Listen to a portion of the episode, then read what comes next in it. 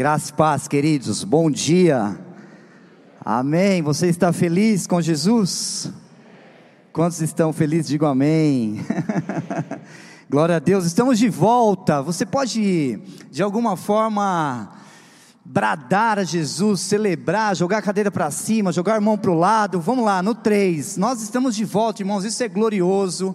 Nós estamos vivendo um tempo maravilhoso. Deus está nos dando a oportunidade de aprendermos com essa pandemia, mas nós temos que fazer algo.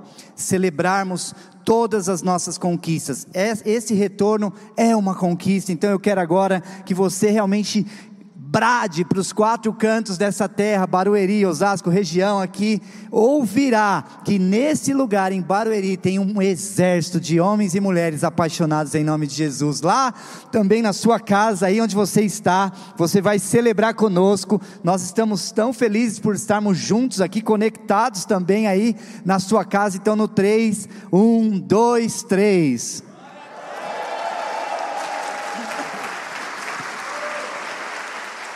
Aleluia! Glória a Deus! Estamos de volta, também estamos conectados e eu quero já te incentivar, você que está assistindo esse culto, já envia aí o link para para alguém, para um amigo, para uma pessoa que precisa receber a palavra, que precisa ser ministrada nesse dia. Você certamente conhece pessoas e nós poderemos abençoá-las com a palavra de Deus que será ministrada hoje aqui em nome de Jesus.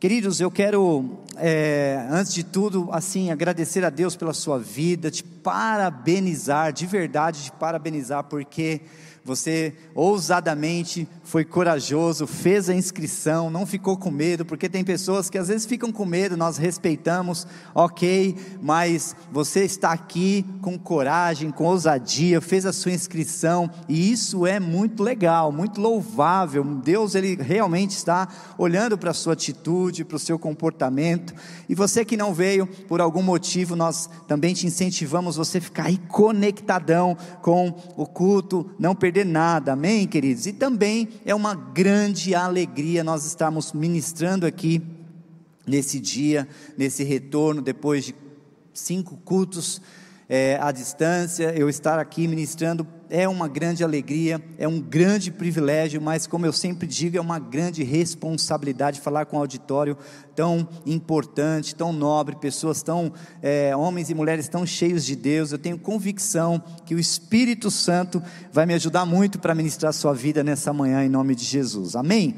Eu quero pedir para você fechar os seus olhos, colocar teu coração mais uma vez diante do Senhor e pedir para Ele falar com você.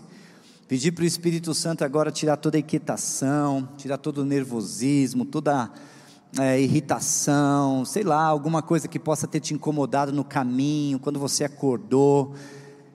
Em nome de Jesus, Espírito Santo, faz aquilo que precisa ser feito nesse lugar. Em nome de Jesus, começa a pedir que a palavra seja derramada, seja entregue, que caia em terra fértil, que você seja ministrado, ministrada aqui.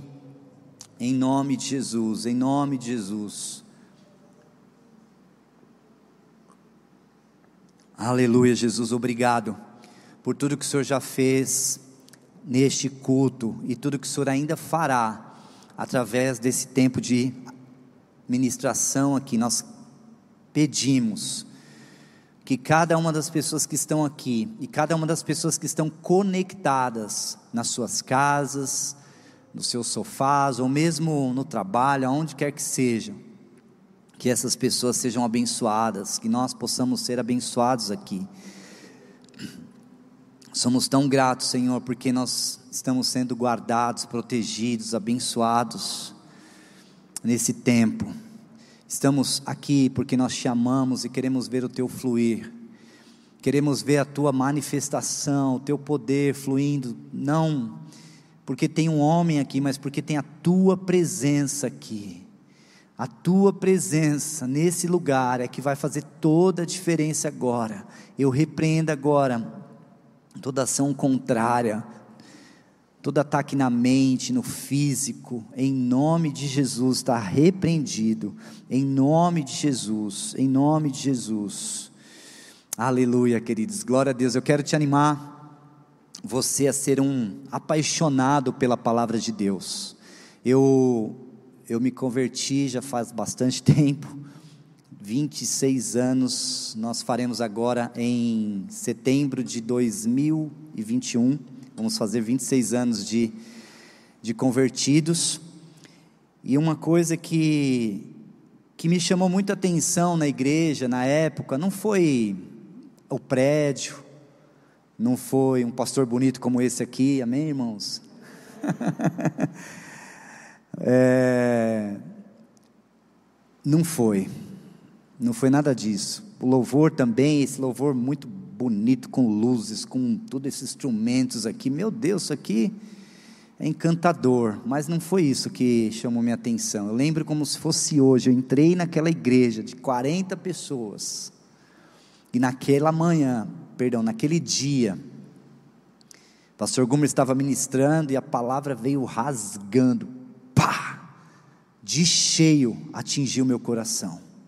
A palavra de Deus entrou, e naquele dia eu entreguei a minha vida para Jesus, irmãos há 26 anos atrás.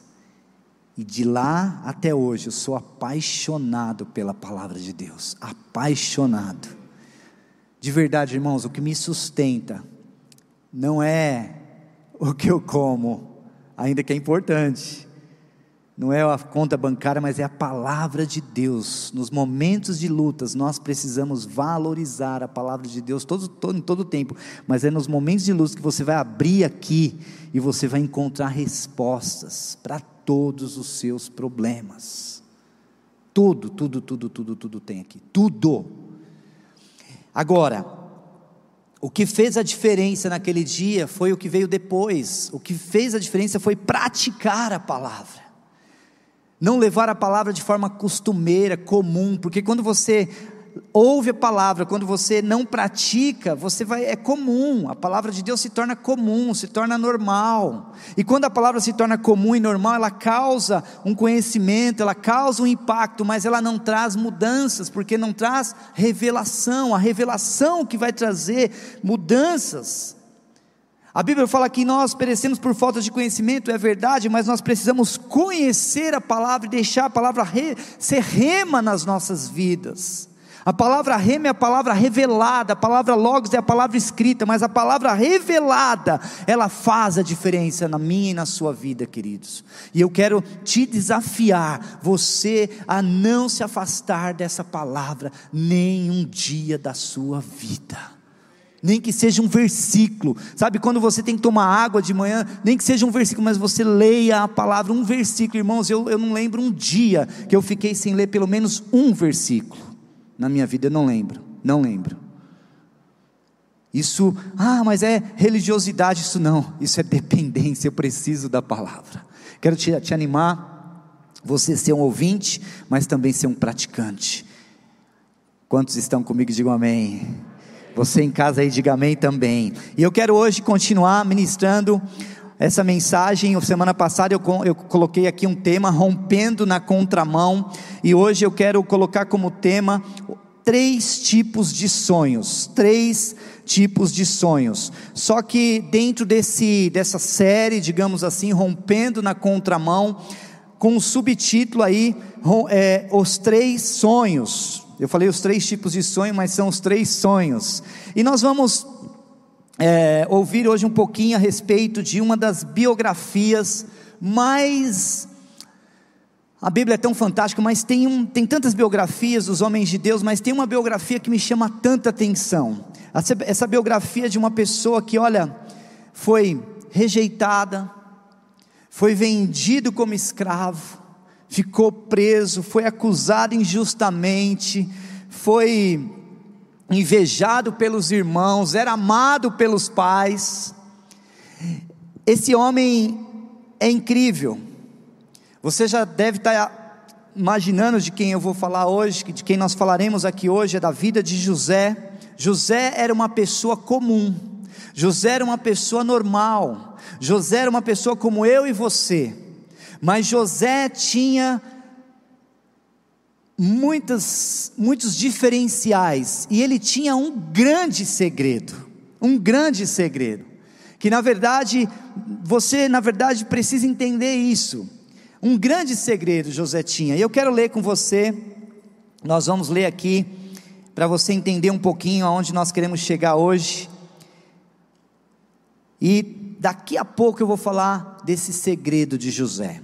Gênesis 40, a partir do verso 1 até o 23. Está preparado aí presta bem atenção para você não perder nada. Eu poderia contar a história aqui, mas eu já vou ter que contar uma outra parte, porque para você entender todo o conjunto da coisa. Então eu vou ler essa parte, vou contar uma outra parte e nós vamos começar aqui a entender um pouco aonde eu quero chegar, aonde o Espírito Santo quer te levar nessa nesse dia. Então você na sua casa, na sua Bíblia, Gênesis 40, a partir do 1 até o 23. Diz assim: Passadas estas coisas, que coisas? Segura aí que eu já vou explicar que coisas que passaram. Aconteceu que o copeiro e o padeiro do rei do Egito ofenderam o seu senhor, o rei do Egito. O faraó indignou-se contra os seus dois oficiais, o copeiro-chefe e o padeiro-chefe, e mandou prendê-los na casa do comandante da guarda, no cárcere onde José estava. E os dois sonharam, cada um o seu sonho, na mesma noite, cada sonho com seu próprio significado. O copeiro e o padeiro do rei do Egito, que se achavam encarcerados. Quando José chegou pela manhã, viu-os, e eis que estavam preocupados. Então perguntou aos oficiais de Faraó, que estavam com ele no cárcere da casa do seu senhor: Por que vocês estão com a cara triste hoje? Eles responderam: Tivemos um sonho e não há quem o interprete. José lhes disse: Não pertence a Deus as interpretações? Conte-me o sonho que tiveram. Então o copeiro-chefe contou o sonho a José. Ele disse: Em meu sonho havia uma videira diante de mim, e na videira havia três ramos. Ao brotar a videira havia flores, e seus cachos produziam uvas maduras.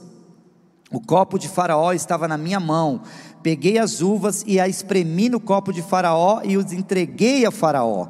Então José disse: Esta é a interpretação do sonho. Os três ramos são três dias. Dentro de três dias, Faraó vai reabilitar você e reentregá-lo no seu cargo, e você lhe dará o copo na mão dele, segundo o costume quando era seu copeiro. Porém, lembre-se de. Olha, olha que coisa isso aqui, presta atenção. Porém, lembre-se de mim quando tudo lhe correr bem. Peço que você seja bondoso, bondoso para comigo e fale a meu respeito com Faraó e me tire desta prisão, porque de fato fui roubado da terra dos hebreus e aqui nada fiz para que me, me pusesse nesta masmorra. Vendo o padeiro-chefe que a interpretação era boa, disse a José: Eu também sonhei, e eis que três cestos de pão branco estavam sobre a minha cabeça. No cesto mais alto havia todo tipo de comida que um padeiro faz para Faraó, e as aves comiam do cesto que estava sobre a minha cabeça. Então José disse: Esta é a interpretação do sonho. Os três cestos são três dias. Dentro de três dias, Faraó vai mandar cortar a sua cabeça e pendurá-lo numa árvore, e as aves comerão a sua carne. Meu Deus, eu não queria ser que alguém interpretasse sonho dessa forma na minha vida, não. Quem gostaria? No terceiro dia, que era aniversário de nascimento de Faraó, ele deu um banquete a todos os servos, e no meio destes reabilitou o copeiro-chefe e condenou o padeiro-chefe reintegrou o copeiro-chefe no seu cargo, no qual dava o copo na mão de Faraó, mas mandou enforcar o padeiro-chefe, como José havia interpretado. Porém, o copeiro-chefe não se lembrou de José, esqueceu-se dele. Até aí. Queridos, eu quero te encorajar, é leitura obrigatória para todos nós ler a história de José. Ela é inspiradora. Eu não tenho condições de falar tudo aqui, mas eu quero falar algo com você. Ou seus sonhos te aproximam, ou seus sonhos te afastam de Deus. Essa é a verdade. Vamos pensar nessa história que nós acabamos de ler: três pessoas, três homens, que tiveram sonhos, pessoas que ficaram presas, mas pessoas que tiveram o final da sua história diferentes. Três homens presos, sonharam, mas o final da história para cada um foi diferente. Para o padeiro, o que, que aconteceu? É muito forte, mas o sonho do padeiro levou, o levou à morte. Eu quero te encorajar, você não pode ter um sonho de padeiro, nada contra o padeiro, tá irmão? Se alguém é padeiro aqui, pelo amor de Deus, faz um pão, manda em casa que eu vou comer como nunca. Mas o sonho do padeiro levou ele à morte. Ou seja, eu, eu, o que eu aprendo com isso é que existem sonhos que podem nos levar à morte, física e até, perdão, espiritual e até física. O sonho do copeiro é um sonho interessante, mas é um sonho limitado. O copeiro, ele era copeiro quando foi preso. Ele voltou e continuou sendo copeiro. Ou seja, eu aprendo que há sonhos que nos limitam. Existem sonhos que nos levam até um lugar e limitam. Nós não conseguimos avançar. E por que que o terceiro sonho é o de José? Mas eu quero antes de falar aqui o segredo de José, eu quero te contextualizar. José nasce, ele é o décimo primeiro filho de Jacó, ele se torna querido porque Jacó teve ele na velhice, especial, ganha uma túnica, uma túnica, irmãos, é algo muito era, é, era algo muito especial, era uma capa, representava uma autoridade, representava um diferencial. E quando os irmãos de José olhavam para ele e viam ele com aquela túnica, eles ficavam incomodados, ficavam irritados. Eu lembro que estive na África em 2019 e foi legal porque me deram uma. Como é que chama aquele negócio lá, Rubia, que me deram? Como? Capulana. Capulana? Me deram uma capulana que representava toda a África. E aí pediram para eu usar aquilo lá e falou: Isso representa uma autoridade aqui. Isso aqui é uma autoridade. Você ganhou uma capulana especial. Poucas pessoas ganham uma capulana como a sua. Eu falei: Uau, glória a Deus. Está lá em casa Mas ninguém olha para essa capulana e fica com inveja, porque irmãos, eu não tenho coragem de usar aqui no Brasil. Amém? Um dia que eu usar, você não vai ficar com inveja, porque se ficar, eu te dou ela para. Brincadeira.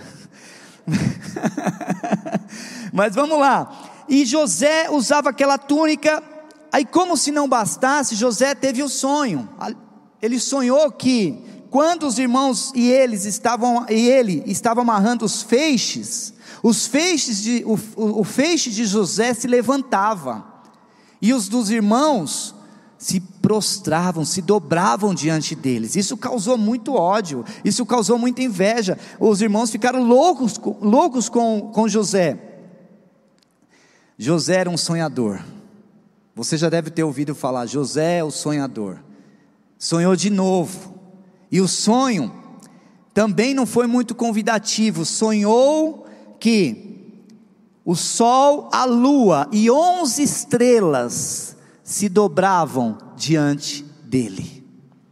Parece muita pretensão de José esse sonho, mas foi o sonho que Deus colocou no coração dele, foi o sonho que Deus deu para ele. E aí é, os irmãos ficaram muito bravos, falaram: Cara, você está maluco. O pai ficou bravo até, falou: Você está louco, nós vamos se dobrar diante de você.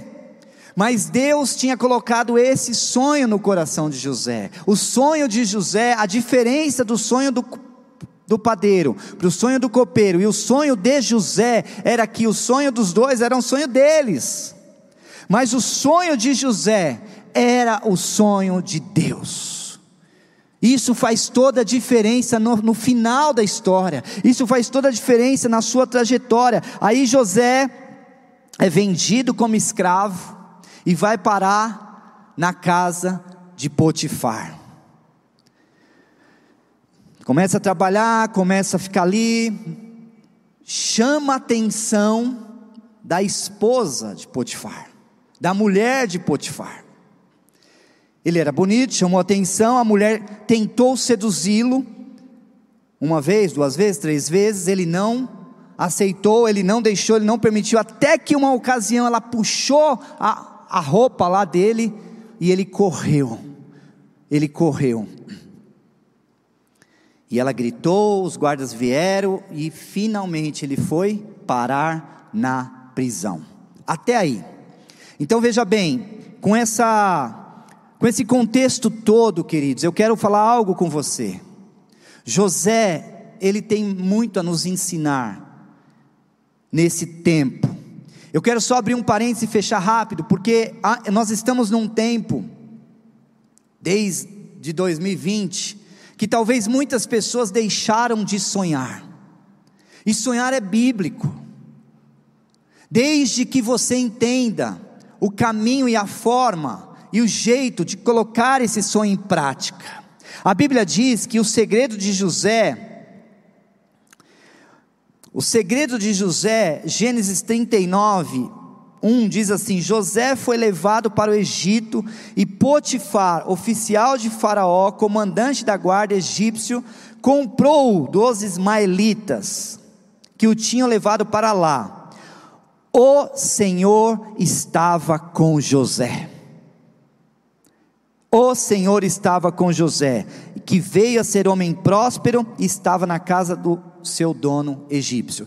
O Senhor estava com José. O segredo de José aqui, queridos, é esse. Eu pergunto para você nessa manhã: você tem sonhado? Agora, os seus sonhos incluem Deus, porque o fato de sonhar e o fato de Deus estar conosco, não garante que nós não passaremos por desafios, não garante que nós não passaremos por lutas, não garante que nós não passaremos por problemas. Por isso que eu ministrei semana passada aqui, andando na contramão, falando das perseguições, falando dos desafios, porque eu acredito que ficaria desconexo eu trazer uma mensagem hoje falando de sonho, sem mostrar uma realidade, porque existe uma realidade. Muitas vezes nós falamos, não, você tem que sonhar, você vai conquistar, você não sei o que, isso aí não é totalmente verdade.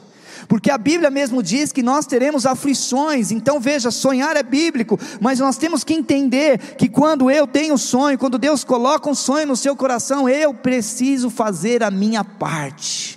Eu preciso contribuir com o processo. Eu preciso entender que não será nada fácil. Eu preciso entender que há uma caminhada. E eu preciso entender que para os meus sonhos serem realizados, eu dependo de Deus. Essa é a hora que você diz amém. Eu dependo de Deus. Isso muda o final da história. Isso muda o curso do rio. E José entendia isso e ele tinha percepção disso, e ele tinha consciência disso.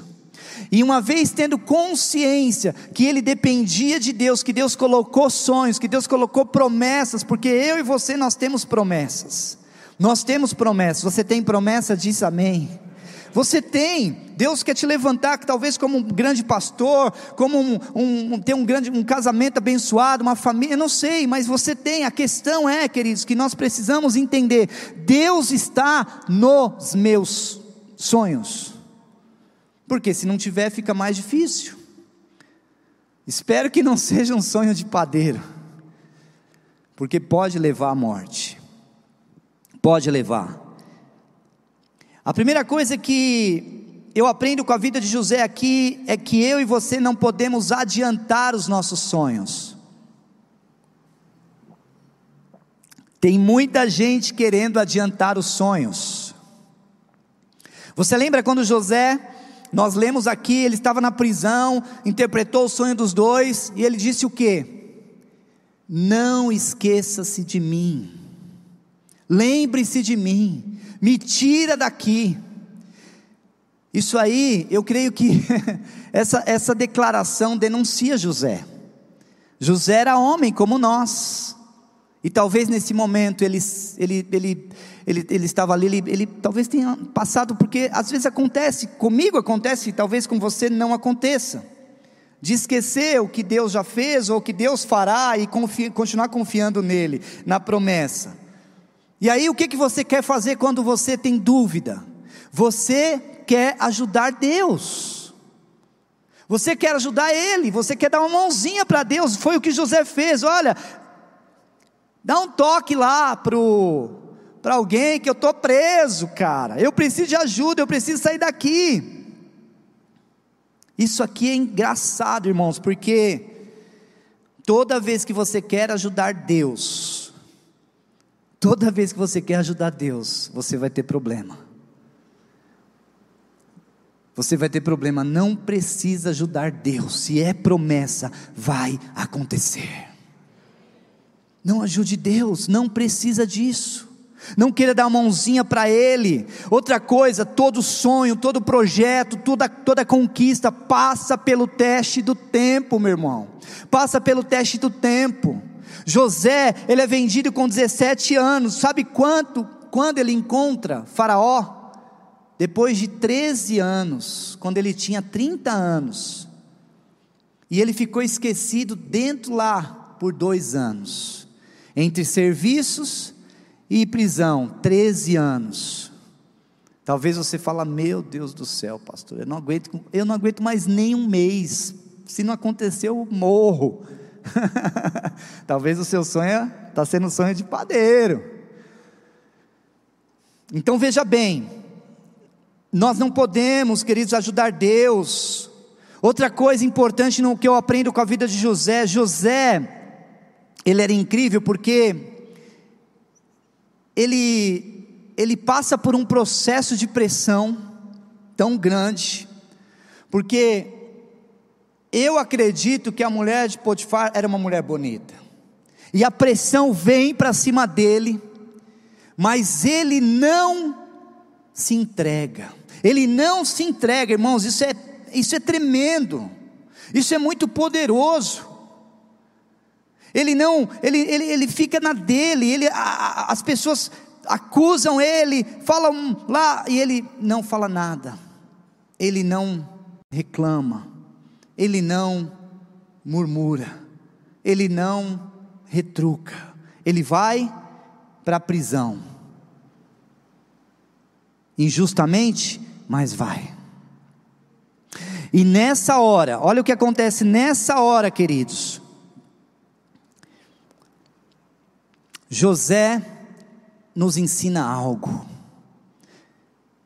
Quantos de nós estamos perdendo conquistas porque nós estamos falando o que não devemos, falando o que não podemos, a minha boca e a sua boca é um instrumento de bênção ou pode ser de maldição. Há poder na minha e na, nas minhas e nas suas palavras, irmãos. Há poder, então não fique falando, não fique reclamando. Sabe, o silêncio é, é, é importante. Tem gente que talvez estivesse no lugar de José falar: não, mas espera aí. Porque eles estão, estão saindo da prisão e não eu? Porque eles estão passando por isso e não eu? Quantos de nós às vezes estamos olhando para as pessoas estão prosperando, ou uma, o casamento, ou uma área, ou um problema, uma situação, e nós olhamos e falamos, por que eles podem e não eu? Toda vez que eu declaro, que eu fico me comparando, toda vez que eu falo, e por que ele e não eu, eu estou declarando, e quando eu faço essa declaração, estou dando legalidade para os meus sonhos serem colocados lá no final da fila. Use a tua boca para abençoar. Pastor, mas está bem difícil. Continue abençoando, continue declarando, continue falando, continue indo nessa direção. Amém? Continue sendo instrumento de Deus, não reclame, não fale mal, não, não fofoque. Tem tanta gente que às vezes perde, fica fofocando, falando das pessoas, criticando as pessoas. Aliás, as redes sociais hoje é uma benção, mas às vezes só incita isso. Não caia nessa. Continue no seu projeto, continue caminhando, continue no tempo, vença o isolamento, porque Deus está olhando para você, os seus sonhos estão acontecendo, Deus está gerando, no, você está aí com o útero espiritual, gerando cada conquista, gerando cada sonho, e gerar leva tempo. Amém, queridos? Gerar leva tempo. Outra coisa que José nos ensina muito aqui.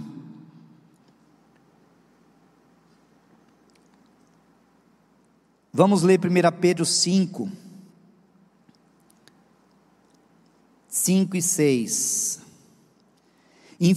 Vamos ler. 1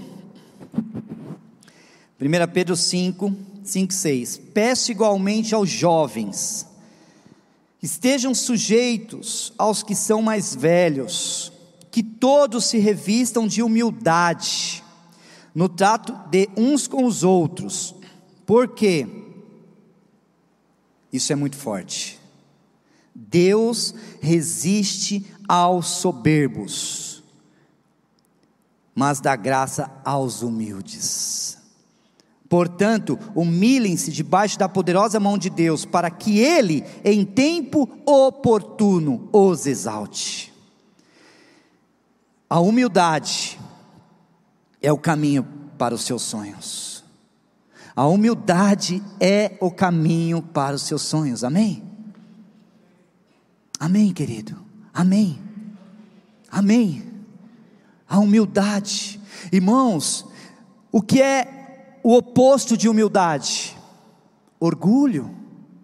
O orgulho é algo tão sutil e tão destrutivo na vida de um homem. O orgulho, ele não fala. Já viu orgulho falando? Você já viu alguém falando eu sou orgulhoso? Não, certamente não, mas você já deve ter ouvido alguém falar assim: eu sou muito humilde. Até para falar que é humilde, tem que tomar cuidado. Porque falar é fácil, temos que praticar no dia a dia. Agora, o orgulho, irmãos, de verdade, de todos os, na minha opinião, de todos os pontos que eu quero destacar aqui, o, o, o, essa questão de humildade na vida de José, realmente foi o que fez a diferença na vida dele.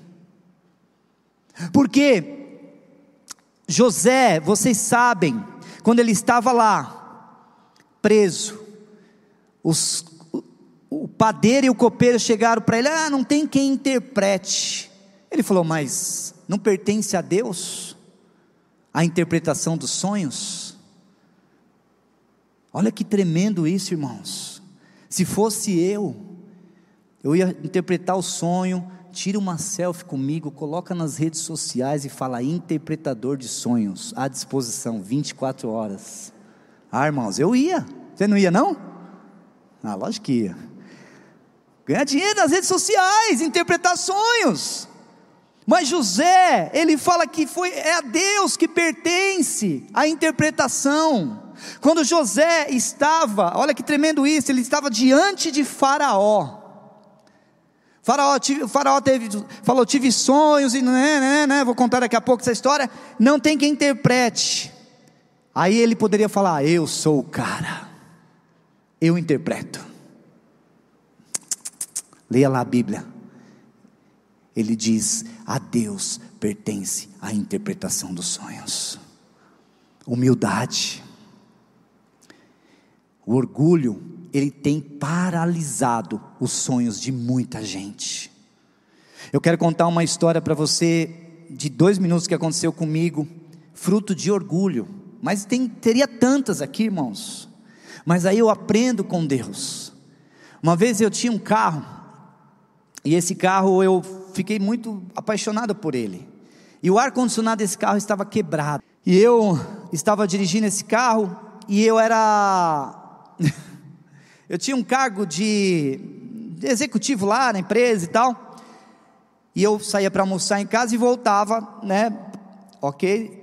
Voltava depois do trabalho, e quando eu voltava tinha muitas pessoas assim no, no estacionamento, porque era muitas pessoas trabalhando naquela empresa, muita gente, muita gente mesmo, e era um calor, estava um calor, estava um calor, irmãos, estava muito quente, e eu engravatado, todo bonitão lá, eu falei, eu não vou chegar lá agora, tem um monte de gerente, tem não sei quem, tem o pessoal lá do escritório, tem o pessoal da produção, todo mundo lá fora, eu vou chegar com meu, eu vou chegar com esse vidro aberto, com esse calor.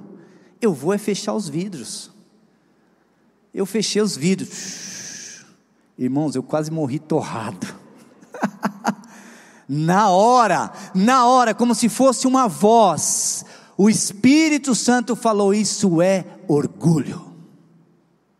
Isso é orgulho. Aí aconteceu outro episódio. Eu comprei outro carro um tempo. Um cara bateu de um lado, um cara bateu, não foi eu, viu irmão, mas é verdade. Bateu de um lado, bateu do outro, e um caminhão raspou o carro. E eu, irmãos, eu não gostava de andar com o carro. Quem gosta de andar com o carro amassado? Ninguém. Só que eu não conseguia. Ninguém queria arrumar meu carro. Eu não conseguia. Foi um negócio. Eu fiquei um mês. Eu falei, eu não vou trabalhar com esse carro lá na empresa. Eu não vou. Porque se eu for, eu vou ser envergonhado. Um dia não teve jeito, tinha uma reunião, e eu acordei atrasado, porque eu pegava ônibus, fazia qualquer coisa, mas não ia de carro amassado. Eu fui com o carro. Aí o carro estava amassado, que vergonha. O Espírito Santo falou: Isso é orgulho. Orgulho. Agora eu vou te falar algo mais forte, que eu não sei se você já ouviu, mas isso aqui é forte e é revelador. Isso é revelador. Está preparado? Aperte os cintos, porque isso é forte. Diz assim: Deus resiste aos soberbos, mas dá graça aos humildes. Ou você entende isso, ou eu entendo isso, ou nós vamos ser resistidos por Deus.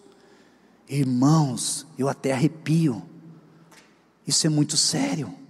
Talvez você tá está orando, orando, orando, orando, orando, orando pela sua família, orando pelo seu casamento, orando pela sua empresa, orando pelos seus filhos, orando por uma promoção, orando por uma mudança, e você não está conseguindo, por quê?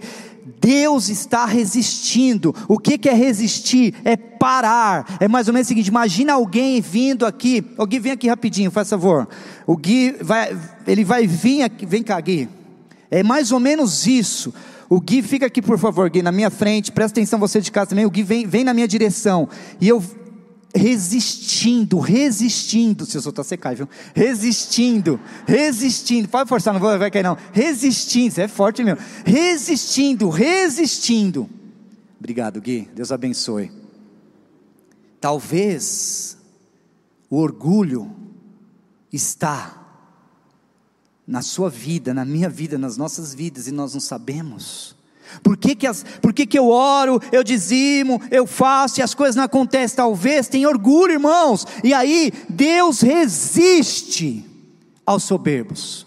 Quantas pessoas eu conheço, anos e anos, sonhando, sonhando, sonhando, e até agora nada, por quê? Deus está resistindo, talvez, porque há orgulho, isso é muito forte, irmãos. E essa manhã, esse dia, é dia de você romper com isso em nome de Jesus. É dia de você romper com isso em nome de Jesus. Não, você não está entendendo. Talvez você diga, pastor, eu não tenho orgulho. Glória a Deus pela sua vida, queridos, porque eu tenho tanto, irmãos. Cada dia que passa eu vejo quanto eu preciso. Meu Deus do céu. Senhor, eu não quero ser resistido. Eu não quero que as minhas orações sejam resistidas. Eu não quero. Sabe, queridos, caminhando aqui para a conclusão,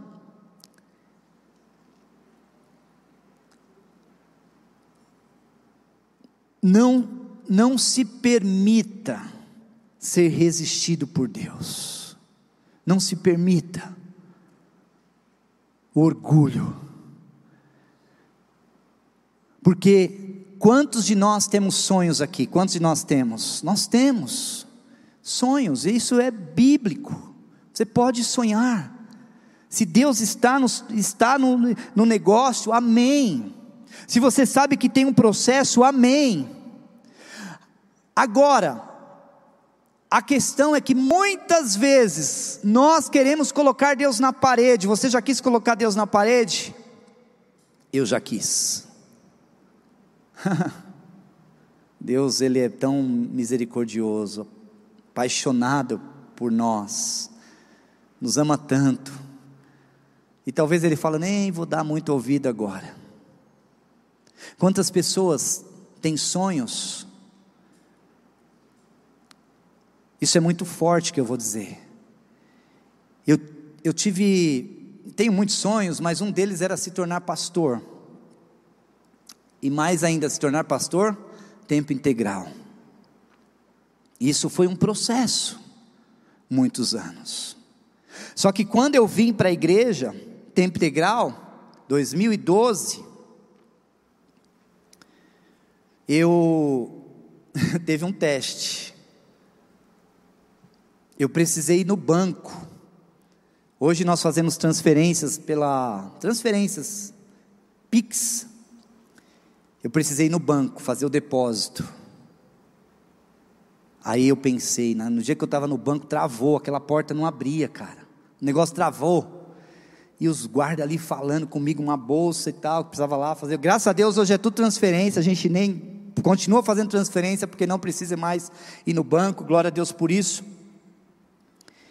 E eu pensei comigo assim: o que, que eu estou fazendo aqui, cara?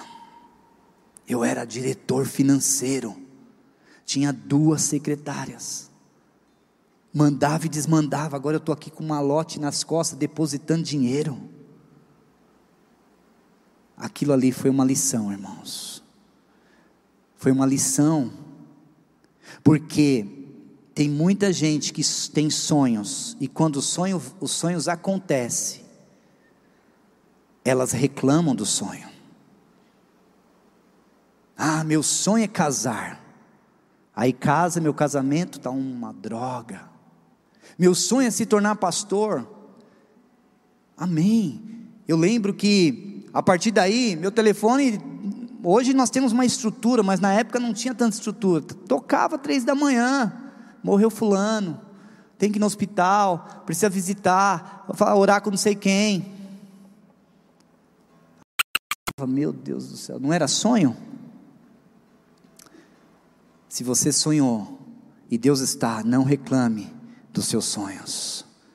Amém, queridos? E para concluir, assuma a posição de governo. Assuma a posição de governo. Não tem como você você conquistar sonhos sem uma posição de governo. E essa posição de governo só tem uma pessoa que dá. É Deus, através de Jesus e por intermédio do Espírito Santo. É muita comunhão com Deus que vem autoridade. É muita comunhão que, com Deus que vem governo, que vem liderança, que vem conquistas. É muito, é muito, é muito. Gênesis 41, 38 diz assim: Então Faraó perguntou aos seus oficiais: Será que poderíamos achar alguém melhor do que José? Um homem que está o Espírito de Deus.